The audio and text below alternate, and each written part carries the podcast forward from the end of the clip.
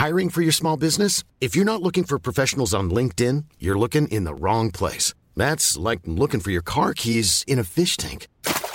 LinkedIn helps you hire professionals you can't find anywhere else, even those who aren't actively searching for a new job but might be open to the perfect role. In a given month, over 70% of LinkedIn users don't even visit other leading job sites. So start looking in the right place. With LinkedIn, you can hire professionals like a professional. Post your free job on linkedin.com slash people today. A lot can happen in three years. Like a chatbot may be your new best friend. But what won't change? Needing health insurance. United Healthcare Tri-Term Medical Plans, underwritten by Golden Rule Insurance Company, offer flexible, budget-friendly coverage that lasts nearly three years in some states. Learn more at uh1.com. Bonjour, c'est Jules Lavie pour Code Source, le podcast d'actualité du Parisien.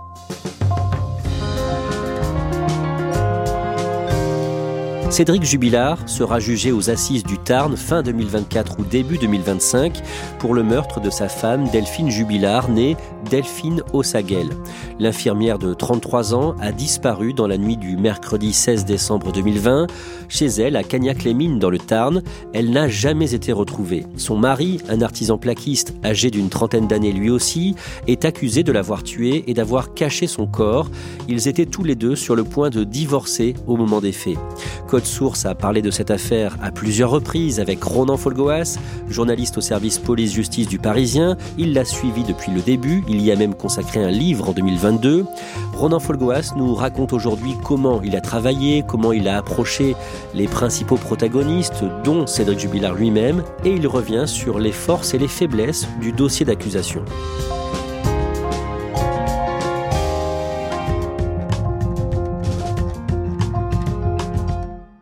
Ronan Folgoas, le 18 janvier est une date importante et symbolique dans l'affaire de la disparition et du meurtre de Delphine Jubilard, Delphine Ossaguel, de son nom de jeune fille. Oui, Cédric Jubilard, son mari, qui était mis en examen en juin 2021, euh, qui est renvoyé désormais devant la cour d'assises du Tarn euh, pour être jugé du, meurtre de son épouse. Les avocats ont fait appel euh, de ce renvoi et cet appel sera examiné par la Chambre de l'instruction de la Cour d'appel de Toulouse ce 18 janvier. C'est donc le dernier obstacle théorique avant un procès. Avant ça, le mardi 21 novembre, la justice avait donc décidé de renvoyer Cédric Jubilard aux assises. Il doit être jugé soit fin 2024, soit début 2025. Ronan Folgoas, vous avez pu consulter l'ordonnance de mise en accusation, le document judiciaire qui résume l'affaire et les éléments qui pèsent contre lui. On va y revenir. Mais vous allez d'abord nous raconter comment vous avez travaillé sur cette affaire depuis le début, ex-journaliste au service des sports du Parisien, spécialiste du PSG notamment. Vous arrivez au service police-justice du Parisien en septembre 2019. Comment est-ce que vous entendez parler de cette affaire au tout début, en décembre 2020 alors cela prend euh, quelques jours en fait pour nous alerter puisque des affaires de disparition malheureusement il en existe beaucoup euh, sur l'ensemble du territoire très souvent et il n'est pas simple de faire euh, la distinction entre euh, des affaires euh, graves, sérieuses, et puis des affaires qui peuvent aussi se résoudre très rapidement. Donc on commence vraiment à travailler sur l'affaire de la disparition de Delphine, peut-être cinq jours après les faits, cinq jours après cette nuit du 15 au 16 décembre 2020. 50 gendarmes mobilisés depuis mercredi et toujours aucune trace de Delphine Jubilard, 33 ans et mère de deux enfants. La jeune femme aurait disparu dans la nuit de mardi dernier entre 2 et 4 heures du matin pour des raisons encore inconnues. Vêtue d'une doudoune blanche sans ses papiers mais avec son téléphone portable. Remarquant son absence, ce sont ses enfants puis son mari qui donnent l'alerte aux forces de l'ordre. Il est alors 4h30. Delphine Jubilard n'a depuis donné aucune nouvelle. Je me souviens en particulier d'un premier échange téléphonique que j'ai avec un proche de Delphine qui s'avère être euh, l'un de ses oncles. On fait dans ce cas-là une enquête de voisinage, d'environnement, mais téléphonique. Euh, on repère les noms sur le, réseau Facebook notamment, les noms qui reviennent souvent dans l'entourage de Delphine, et puis il y a un nom de famille, c'est vrai, qui revient. Donc ça me donne envie d'aller euh, contacter l'une de ces personnes. Cet oncle de Delphine, qu'est-ce qu'il vous dit? Eh bien, euh, il me parle euh, de sa nièce et il me parle surtout de son mari. Et il dresse à l'époque déjà un portrait assez corrosif de Cédric Jubilard qui est décrit euh, comme une personne assez autoritaire, qui rabaisse régulièrement son épouse, indolent aussi. Enfin bref, c'est un portrait relativement négatif, mais en même temps, cet oncle ne veut surtout pas incriminer Cédric Jubilard et il ose espérer encore un retour de Delphine à la maison.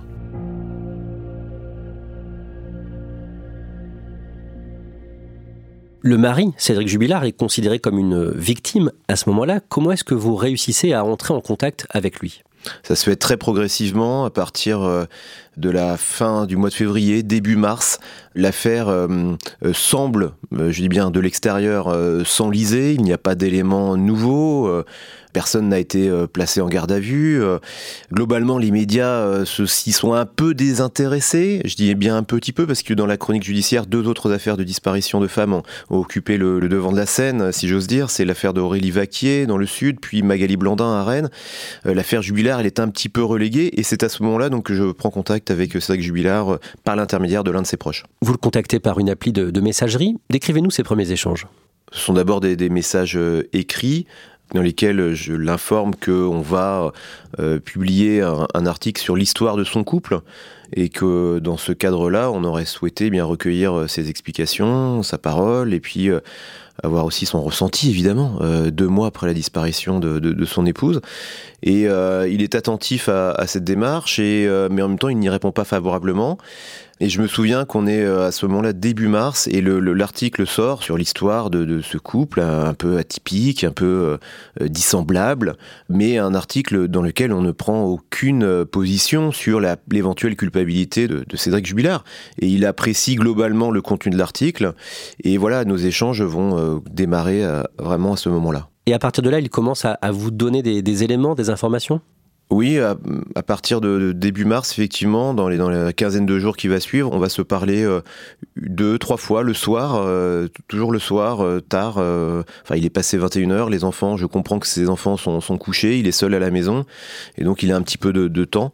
Et il va lui-même aussi vouloir communiquer certains éléments sur son parcours, sur son histoire, sur, sur l'histoire aussi de, de, de, Delphine, comme s'il voulait aussi influer aussi à sa manière sur le contenu des articles à venir. À ce moment-là, il est officiellement une victime, partie civile dans cette affaire, mais beaucoup de gens, notamment des internautes, le jugent a priori coupable ou suspect. Il se sait euh, visé par la rumeur publique, celle qui se répand sur les réseaux sociaux et qui le désigne déjà comme le coupable, le nouveau euh, Jonathan Daval. C'est vraiment la comparaison qui est faite à ce moment-là, puisque le procès de Jonathan Daval a eu lieu en novembre 2020, soit quelques semaines euh, à peine avant la disparition de Delphine. Et donc il y a cette association qui s'est opérée.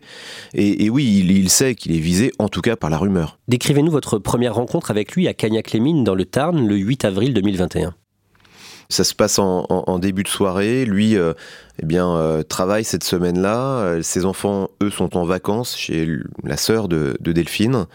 Donc, il a un peu de, temps libre et il a accepté le principe d'une rencontre qui ne donnerait lieu à aucune interview. C'était quasi implicite, pas de photo, pas de pas d'interview, mais une rencontre pour faire connaissance et puis voilà, apprendre à se connaître, tout simplement. Et, à cette occasion, eh bien, on, partage un, un repas et euh, il me fait visiter euh, sa maison. C'est la première chose que l'on fait ensemble d'ailleurs. Il me fait le tour du, propriétaire, pièce par pièce. Euh, il me montre comme ça l'avancée aussi des, travaux, ce qui reste à faire aussi. il n'y a qu'une pièce qu'il ne veut pas montrer finalement, c'est la cave. Voilà, et je n'insiste pas et on, on, passe très vite à autre chose. Qu'est-ce qu'il dit sur sa femme? Ce qui est assez euh, troublant sur le moment et même euh, avec le, recul, c'est qu'il a très peu de mots euh, positifs à son égard. Il, salue le courage dont elle a pu faire preuve, notamment lorsque sa mère est, tombée malade.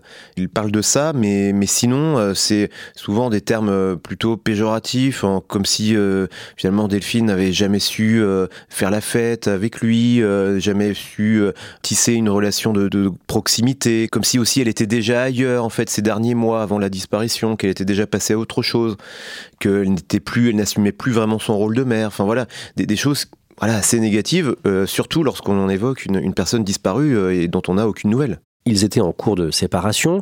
Qu'est-ce qu'ils disent sur les faits, proprement dit, sur l'affaire, sur la disparition de, Delphine? Il me dit euh, ce qu'il a toujours dit aux, enquêteurs, à savoir que lui dormait à ce moment-là, et qu'il il, s'est couché tôt le mardi soir vers 22h30 et puis quand il s'est réveillé, eh bien il, n'a pu que constater l'absence de sa femme. Pour le reste, quand je le relance un peu, ce rare moment où, on aborde le fond de, l'affaire, je lui demande eh bien s'il a un début d'explication, une hypothèse, et là il me parle d'un voisin de Cagnac qui pouvait avoir des vues sur sa femme et qui aurait pu éventuellement l'attirer ce soir-là euh, hors de chez elle. Mais cette hypothèse ne va pas bien loin et, de lui-même, il passe très vite à autre chose. À la période où vous le rencontrez, en avril 2021, Cédric Jubilard se met en couple avec une autre femme, une certaine Séverine, âgée de 44 ans, avec qui vous échangez aussi. Je la rencontre lors d'une deuxième soirée, là on est euh, mi-mai, mi-mai 2021, et effectivement ils vivent ensemble depuis quelques semaines. Ce n'est pas encore euh, de notoriété publique. Euh, Séverine est, relativement discrète à, ce moment-là. Elle ne, se montre pas euh, vraiment à ses côtés, bras dessus, bras dessous. mais ils vivent bien ensemble.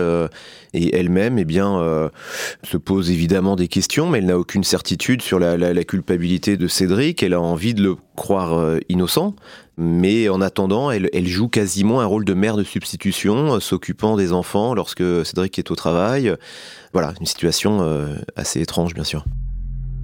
Rebondissement aujourd'hui, trois personnes en garde à vue, dont le mari de Delphine Jubilard. Oui, c'est la première personne qui nous a été confirmée, effectivement, placée en garde à vue ce matin. Cédric Jubilard, le mari euh, de Delphine Jubilard, que l'on voit ici aux côtés de son épouse lors de leur mariage, mais il n'est pas le seul entendu par les gendarmes en ce moment. Euh, ce matin, donc, Cédric Jubilard, il a été interpellé euh, hors de son domicile par les enquêteurs, six mois, jour pour jour, après les faits, alors qu'on pensait ces derniers temps que l'enquête était au point mort. Pourquoi? Parce que les gendarmes, nous disent des sources proches de l'enquête, veulent l'entendre sur des incohérences dans son récit. Le mercredi 16 juin, Cédric Jubilard est arrêté et à la fin de sa garde à vue, le vendredi, il est mis en examen pour homicide volontaire par conjoint. Après son placement en détention provisoire, est-ce que vous avez encore des contacts avec lui? Non, absolument pas, pas de rencontre physique. Euh, j'échange une fois par courrier avec lui pour l'informer euh, de la parution prochaine d'un livre qui sera consacré à, l'affaire et qui sera intitulé Le mystère jubilard. Un courrier auquel euh, il n'a pas répondu soit par choix délibéré, soit sur les conseils de, ses avocats, ça je l'ignore. Pendant sa garde à vue, le 17 juin, vous publiez une interview que vous avez réalisée quelques semaines plus tôt de l'homme dont était amoureuse Delphine Jubilard les mois qui ont précédé sa disparition, un homme qui vit à Montauban et que nous appellerons Jean, son identité n'a jamais été divulguée. Qu'est-ce qui vous frappe pendant cette rencontre? Son émotion, euh, il est euh, euh, visiblement à, fleur de peau, les larmes lui viennent très vite quand il évoque euh, Delphine, quand il évoque la, situation. Je comprends euh, surtout qu'il était euh, absolument amoureux de, Delphine, avec laquelle il espérait peut-être habiter sous le même toit d'ici le, printemps 2021, donc quelques mois à peine après la disparition de, Delphine. C'est un homme dévasté et en même temps qui est capable de verbaliser beaucoup de choses, qui trouve les mots, qui pèse chacune de ses paroles, qui garde quand même une certaine lucidité. On en arrive à l'actualité la plus récente. Le 21 novembre 2023, Cédric Jubilard est renvoyé devant la cour d'assises du Tarn. Il va être jugé dans un an. Ronan Folgoas, vous avez pu consulter l'ordonnance de mise en accusation, un document d'une soixantaine de pages qui résume les éléments qui pèsent contre lui. En résumé, c'est un faisceau d'indices. Oui, il y a des éléments euh, matériels, immatériels. Euh, peut-être que les deux éléments les plus forts, si on devait résumer, ce sont euh, deux témoignages. Deux témoignages qui fissurent la version de Cédric Jubilard. Le premier, c'est celui du fils, Louis, euh, qui a 6 ans seulement à l'époque et qui affirme avoir vu ses parents euh, ce soir-là à 23h se disputer. Il a un souvenir très précis, euh, les enquêteurs le jugent extrêmement crédible, tellement ce témoignage est circonstancié. Ensuite, il y a le témoignage de deux voisines qui entendent une femme pousser des cris, des cris qui ressemblent à une agonie, des cris stridents dans la nuit. Là, il est 23h07, donc c'est cohérent avec le début de dispute décrit par le fils. Puis après, il y a des éléments de personnalité aussi liés à Cédric Jubilard. Cédric Jubilard euh, ne supportait pas la perspective de la séparation euh, avec son épouse qui se profilait. Euh, il était monté en quelque sorte en ébullition. L'enquête le démontre très clairement. Il y a aussi son attitude qui peut sembler incohérente la nuit de la disparition de son épouse, la nuit du 15 au 16 décembre 2020. Oui, les, gendarmes de la section de recherche de, Toulouse et, les juges d'instruction euh, estiment que Cédric Jubilard ne cherche jamais réellement Delphine, y compris dans les toutes premières minutes. Lui-même le dit, hein, euh, il ne sort pas des limites de sa propriété pour aller euh, chercher sa femme, il ne va même pas jusqu'à la voiture pour inspecter, pour voir si elle, a, elle aurait pu laisser un, un habit, un objet.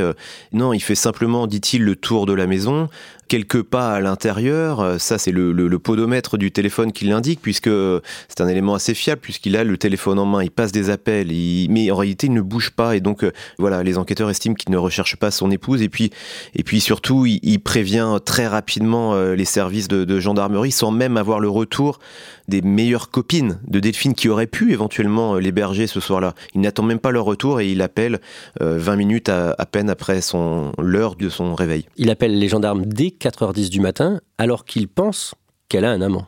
Il pense euh, effectivement euh, qu'elle a un amant, il n'en a pas la certitude euh, à 100%, dira-t-il après. En tout cas, il ne, l'a pas identifié, mais il a, il a ce pressentiment très fort, oui. Il a aussi bloqué son téléphone le jour qui suit la disparition, quand il était dans les locaux de la gendarmerie, par erreur ou volontairement. Que s'est-il passé? Les enquêteurs lui ont demandé, euh, dans le cadre de cette perquisition euh, téléphonique hein, qui se déroule euh, le 16 décembre en fin de journée, ils lui ont demandé son mot de passe pour accéder à, son compte Google qui donne accès notamment à, des données de géolocalisation qui permettraient de reconstituer peut-être son parcours, y compris dans la nuit de la disparition de sa femme. Et là, il va donner plusieurs mots de passe erronés. La question clé étant comment s'appelle votre meilleur ami et là, il va donner un, prénom visiblement euh, faux, puisque les, enquêteurs vont essayer à trois reprises, et, ça va bloquer finalement l'accès au, compte Google. Et ce qui va exiger par la suite une réquisition auprès de Google pour pouvoir accéder à ces fameuses données de géolocalisation, qui n'acceptera de transmettre les données de géolocalisation que sur une courte période qui va du 5 décembre au 15 décembre. Il n'y a pas les données de géolocalisation euh, du téléphone de Cédric Jubilard la nuit du 15 au 16. On sait pourquoi? Pas vraiment, euh, pas vraiment, puisque Google a répondu positivement sur une courte période de 10 jours qui précède la disparition, mais, bizarrement, ces données là s'arrêtent le 15 à, la mi-journée. Or, les enquêteurs ont été évidemment très intéressés de savoir euh, où a pu passer ce téléphone, euh, éventuellement dans la nuit de la disparition, même s'il était en position éteinte, mais même dans les heures qui précèdent. Mais bizarrement, Google n'est pas allé plus loin que le 15 décembre à la mi-journée, peut-être aussi parce que tout simplement la fonction euh, géolocalisation avait été désactivée. Mais ça, ce n'est qu'une hypothèse. L'accusation relève aussi les mensonges de Cédric Jubilard. Il change de version en fonction des éléments que lui présentent les enquêteurs. Disons que la, justice euh, estime au bout du compte que Cédric euh, Jubilard a, menti à, plusieurs reprises. Il dit par exemple que Delphine avait l'habitude d'aller promener les chiens le soir. Or cette habitude est contredite par euh, tous les témoignages recueillis par les enquêteurs, que ce soit auprès de ses amis, auprès de ses voisins. Ça c'est le, premier point. Le, deuxième concerne le téléphone de Cédric Jubilard. Lui prétend que son téléphone est, tombé à court de batterie en début de soirée vers 22h. Or les expertises démontrent que, au contraire, il a été éteint, mais par une action volontaire de son propriétaire. C'est-à-dire que Cédric Jubilard aurait éteint lui-même son téléphone. Ça peut paraître périphérique, mais, mais pourquoi mentirait-il là-dessus? Troisième point, c'est l'histoire de la couette. Couette euh, qu'il aurait mise dans le, dans le lave-linge ce soir-là, c'est en tout cas ce qu'il a indiqué dans un premier temps avec beaucoup de détails. Il dit par exemple que l'un de ses chiens avait uriné sur la couette et qu'il fallait donc euh, aller euh, la laver et que c'est pour raison pour laquelle il était près de son la machine à laver quand les premiers enquêteurs arrivent sur place. En réalité, cette couette n'a jamais été mise dans le lave-linge ce soir-là. des photos qui ont été prises par la suite le démontrent, mais peut-être a-t-il placé au contraire la housse de couette qui était peut-être euh, incriminante pour lui, puisque cette housse de couette va être vue euh, quelques heures plus tard en train de sécher.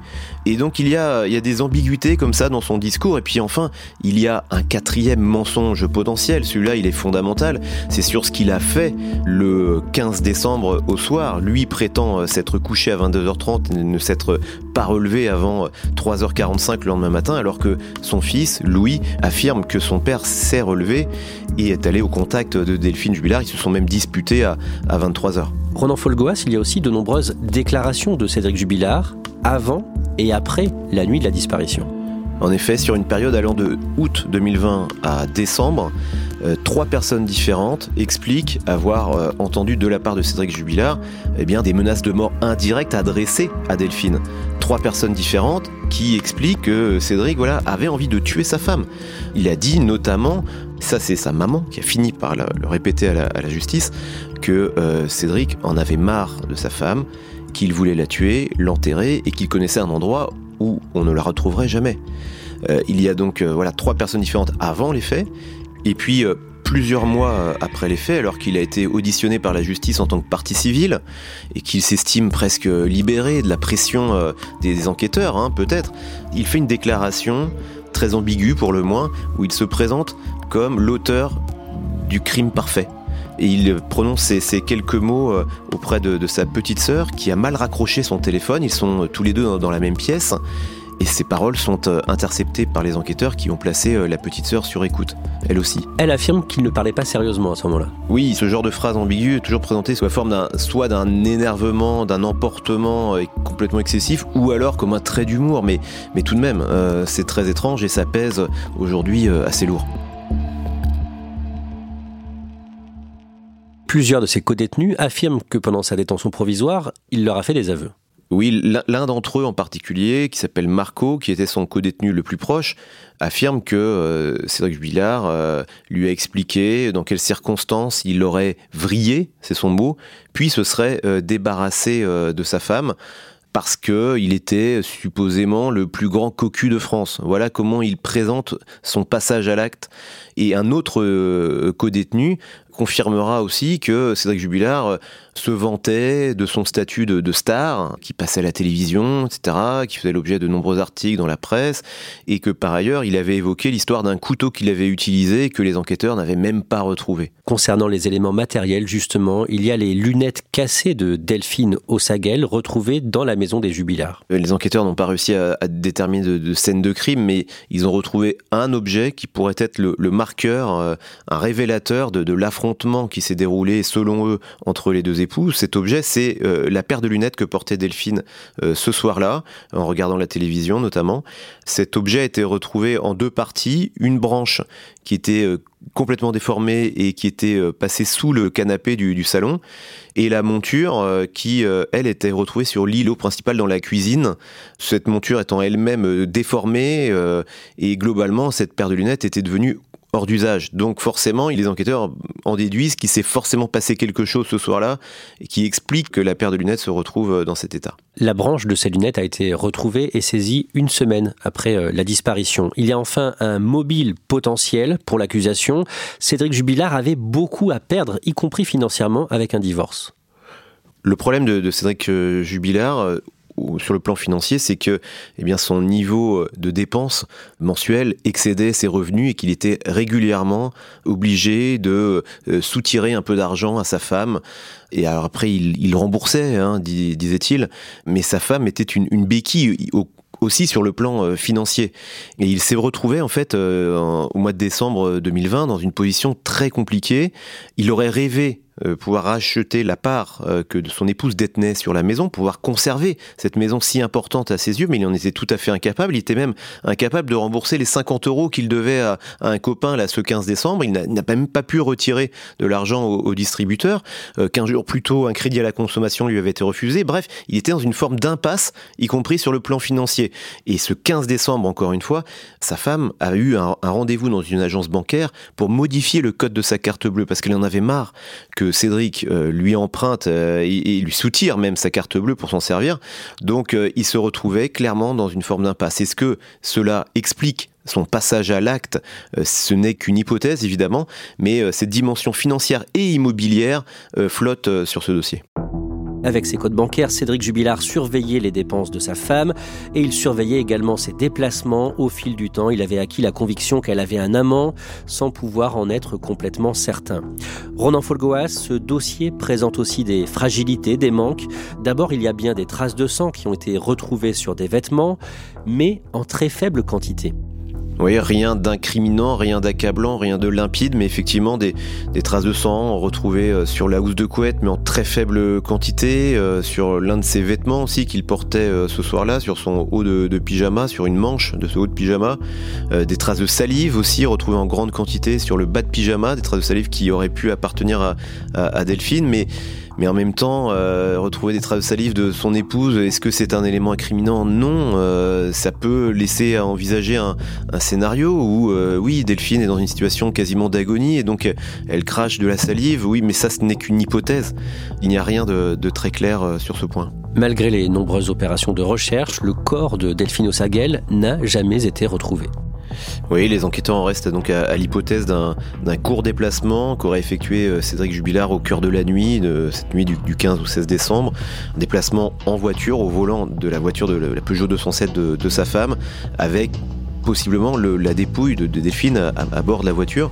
Et puis il se serait débarrassé du, corps dans un lieu euh, particulièrement bien choisi, si j'ose dire.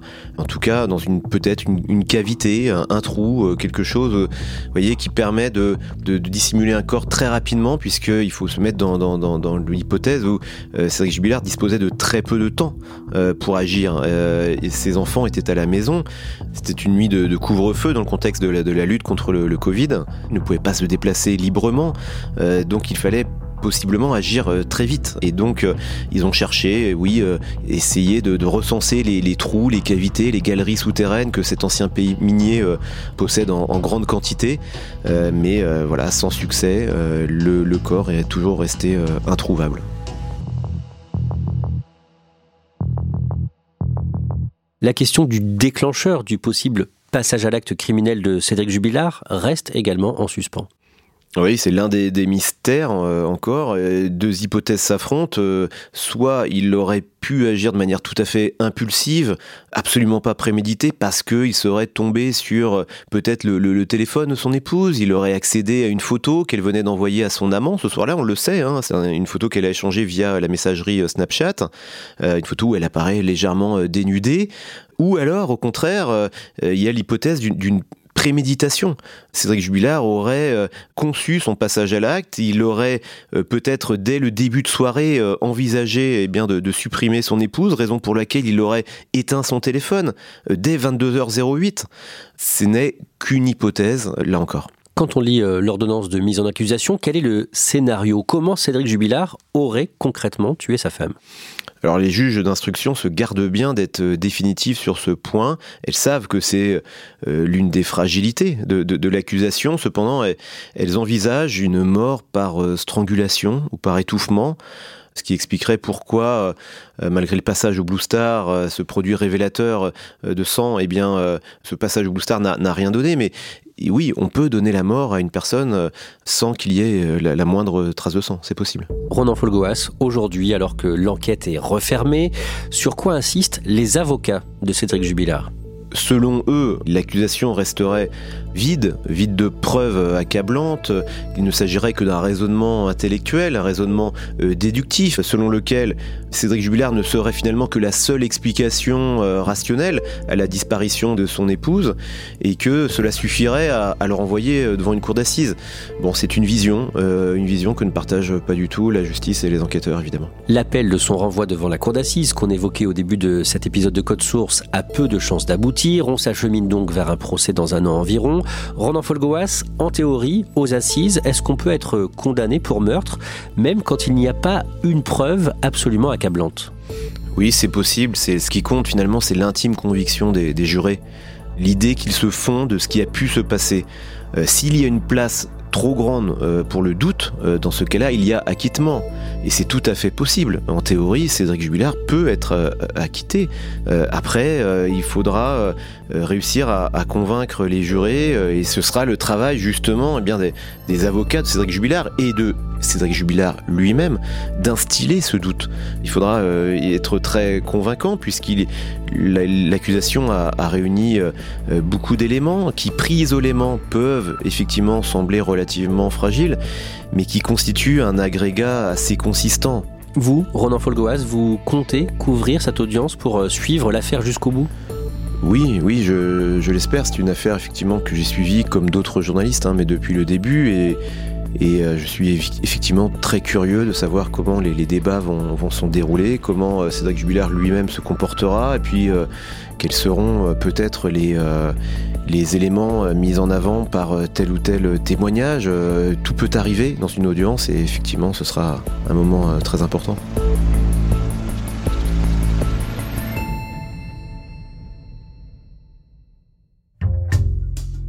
Merci Ronan Folgoas, je redonne les références de votre livre, c'est le Mystère Jubilard, publié chez Studio Fact Édition. Code Source est le podcast d'actualité du Parisien. Cet épisode a été produit par Barbara Gouy et Thibault Lambert. Réalisation Benoît Gillon. Si vous aimez Code Source, parlez-en autour de vous, laissez-nous un commentaire ou des petites étoiles sur votre plateforme d'écoute préférée. Vous pouvez nous écrire à cette adresse codesource at leparisien.fr. Code Source, c'est un nouveau sujet d'actualité chaque soir du lundi au vendredi. Et le samedi, ne ratez pas Crime Story, le podcast du Parisien consacré aux faits divers.